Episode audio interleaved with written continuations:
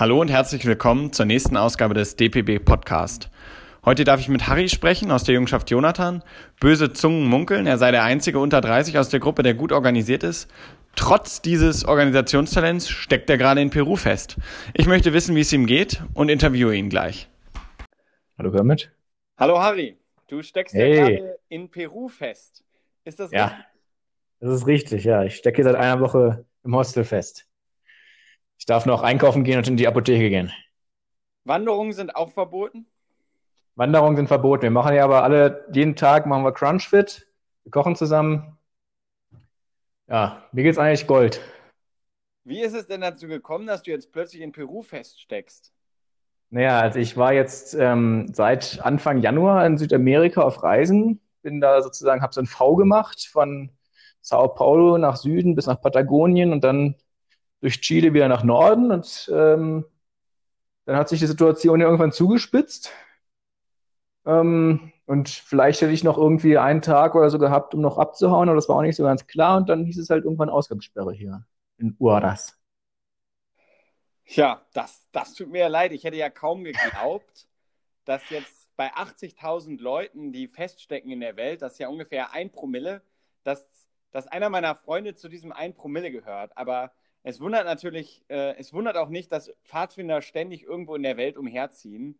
Ähm, ist denn das für dich auch so eine Art äh, Fahrt, diese Tour durch äh, Südamerika?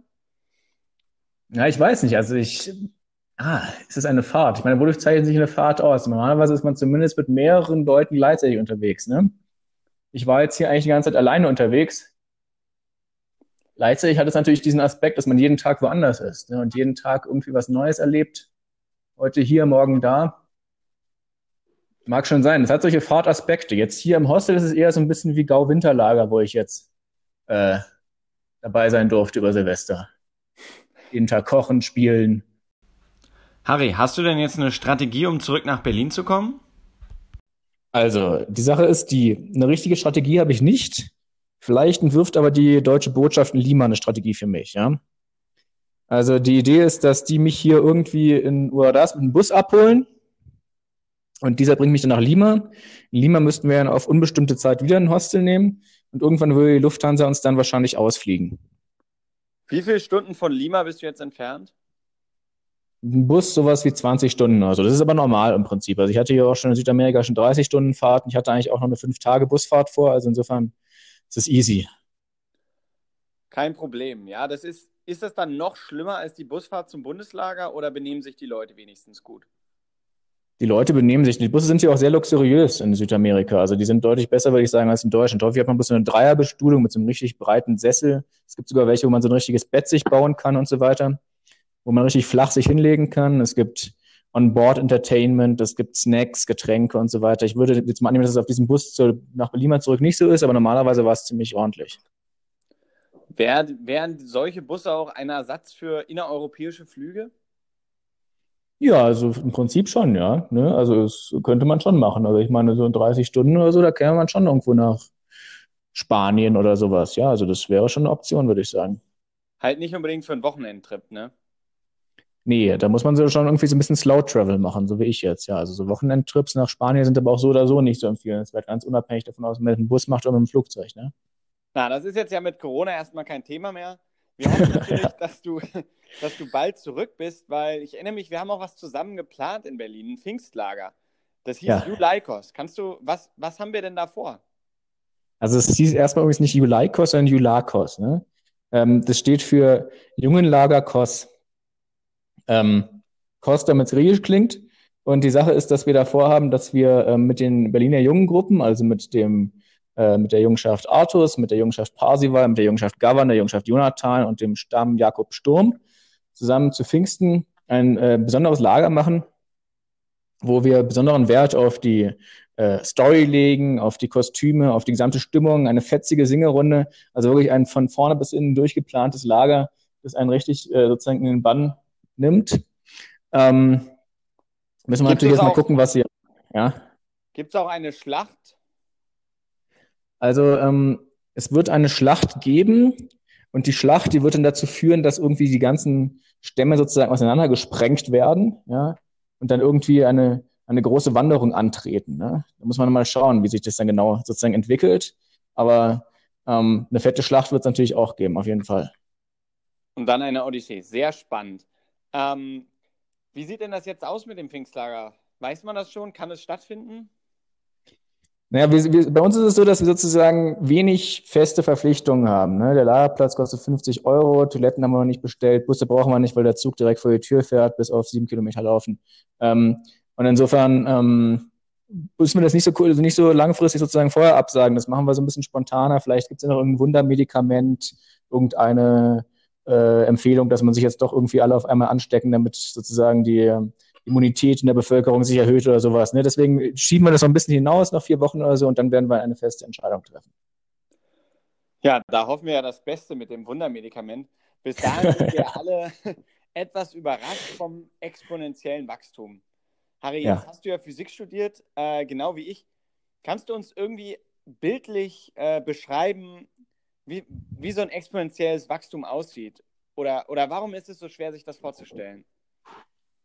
Also an sich ist es als Physiker nicht so schwer, sich das vorzustellen. Deswegen kann ich mir jetzt auch nicht so genau vorstellen, wie es ist, sich das nicht vorstellen zu können. Aber die Sache ist jedenfalls, ähm, dass es so abläuft, dass du in einem vorgegebenen Zeitraum die Menge von irgendwas um einen irgendwie Faktor vervielfachst. Ja? Das heißt zum Beispiel, dass du irgendwelche Bakterien hast, die sich alle zwei Tage vermehren.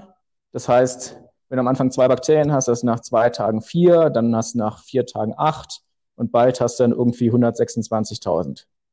Deswegen sollte man das nicht unterschätzen, die Vermehrung so eines Viruses oder ähnlicher Sachen. Ich verstehe. Ähm, woran kann man denn sehen, ob sich jetzt die Verbreitung verlangsamt oder verschnellert? Welches ist eigentlich die wichtigste Zahl? Ist es die Zahl der absoluten Fälle oder worauf muss ich achten? Nee, die Zunahme, ne? Also ob du sozusagen pro Tag irgendwie eine Vermehrung von 1,1 hast, ja, was dann bedeuten würde, dass du irgendwie sowas wie ungefähr alle zehn Tage eine Verdopplung hättest oder pro Tag eine Vermehrung im Faktor 4. Ja, das ist natürlich viel kritischer, weil wenn du jetzt, sagen wir mal, am Anfang 10 hast, dann hast du halt in dem einen Fall, ähm, wenn du einen Faktor 10 hast, äh, wenn du am Anfang 10 hast, dann hast du halt nach 10 Tagen äh, eine Million. Wenn du am Anfang 100 hast, hast du halt nach 9 Tagen eine Million. Das ist also fast wurscht, wie viele du am Anfang hattest. Ne? Die Diskussion über die E-Funktion, die ging noch einige Zeit weiter. Ich habe das mal rausgeschnitten und stattdessen den Werbeblock eingefügt.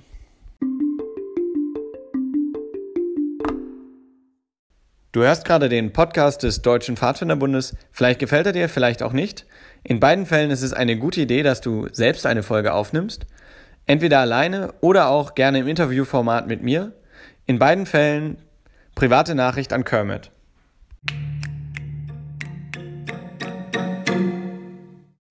Harry, erzähl doch nochmal eine Story von deiner Reise. Ich glaube, das interessiert alle viel mehr. Also ich meine, ich hatte hier gerade zum Beispiel kürzlich eine Story, ja. Ich bin jetzt ja hier eingesperrt im Hostel mit äh, sieben anderen Leuten aus verschiedensten Nationen. Und wir haben auch so eine Sonnenterrasse auf dem Dach. Und da gibt's irgendwie so einen Lüftungsschacht. Ja, da geht irgendwie fünf Stockwerke nach unten.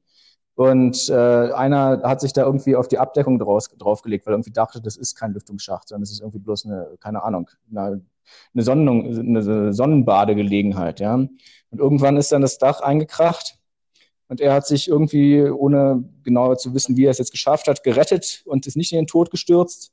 Und dann kam er blutend, die mit bleichem Gesicht die Treppe runter ge, ge, getaumelt. Ich habe ihn noch irgendwie auf das Bett gesetzt, dann haben wir ihn verarztet. Ähm, seine tiefen Schnitte und dann mussten wir einen Arzt rufen. Und die Sache ist hier durch die Quarantäne darf niemand mehr Auto fahren. Ja?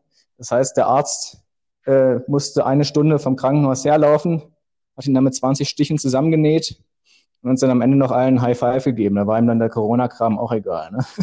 Das war jedenfalls ein ganz eindrucksvolles Ergebnis, ja? Erlebnis. Verrückt, ja, dass nicht mal mehr die Ärzte Auto fahren dürfen. Ist das nicht etwas übertrieben? Äh, ja, schon. Ne? Aber ich meine, die nehmen das hier schon sehr ernst. Die lassen uns hier ja auch nicht raus. Ja? Ähm, insofern, ja, keine Ahnung.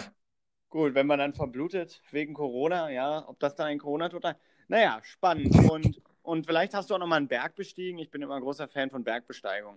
Ja, also ich war auf einigen Bergen. Ich war vor allen Dingen in Argentinien dann da in den Anden. Die Sache ist, ich habe es ein bisschen übertrieben, glaube ich. Ja? Also ähm, ich war erst in ähm, einem Ort, da habe ich irgendwie bin ich von 8 Uhr morgens bis 11 Uhr abends durch die Berge gegangen ich hatte mir erst irgendwie auf meinem Navigationsprogramm auf dem Handy sozusagen die Route angeguckt und das sah irgendwie so aus, als ob man da so eine schöne Rundroute laufen könnte. Ja.